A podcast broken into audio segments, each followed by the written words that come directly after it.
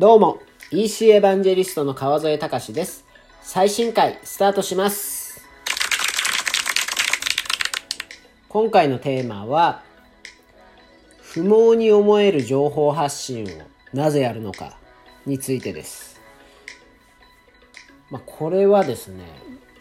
最近3本ぐらいノートの記事をまあ、準備をしてたんですけど、まあ、それぞれですね5,000文字ぐらいあるんですよ。まあ、結構なボリュームで、まあ、なおかつ別に寄稿とかこう何か収益になるわけでもないこの情報発信をなぜやるのかと、まあ、そこまでのボリュームを書いて、えー時間を割いてなぜやるのかっていうのを考えたんですね。でもう本当に一瞬不毛だなと。なんでここまで俺頑張るんだろうっていうのを思ったんですけど、まあ、これ3つあって1つは、まあ、使命感ですと。まあ、これは、まあ、思いついたことを誰かに伝えて共有をしたいなと共有をして誰かに役立ってほしいなっていうことが一つ使命感としてあるっていうのがまあ、突き動かす自分を突き動かす原動力になってるっていうのは間違いないです。で2つ目は、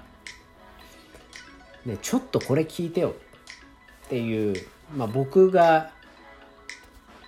なんだろう思いついたことを共有したい、まあ、これ例えば皆さんも嬉しいこととかなんか自分が発見したことをちょっと聞いてほしいんだけどっていう時ってあるじゃないですか。でこれに近いですね。でそういう要素もあります。で3つ目はこれはほまあいわゆる戦略的にアウトプットしてる一つの理由なんですけど自分の考えを共有できる資料になるってことなんですよね。でこれもちろんアウトプットしないせずにあの例えばツイッターの投稿で終わらすってこともあるんですけど後々掘り返す時に探すの時間かかるんですよ。ツイッターとかやっぱ検索性悪いんで。だからノートとかの記事にしたためておいて自分が思い出す時に見返すとかあとは人に共有する時にその URL を送るためにやっぱ貯めておくとそのこうしこういうのありますせっていうのが送りやすいですよね。それはもちろん社内であっても社外であってもあのそういう、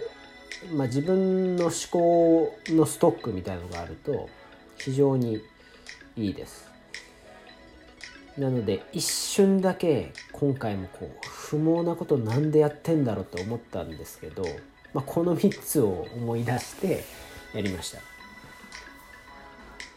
なのでちょっと他まあもしかしたらこう他の方と違うというか僕はまあ個人としてもこう会社としてもそういうことをやってるつもりではあるんですけど自分のノートっていうのは、まあ、エヴァンとしてのノートをやってはいるんですけどわゆるなんか B2B マーケみたいにそれで見てもらって営業が欲しいとかコンサルを受けたいっていう気持ちではないんですよね。そのさっきの3つっていうのが主な動機かなっていうのを感じて、えこの回をここで共有させていただきました。なのでちょっともしこういやまあ皆さんも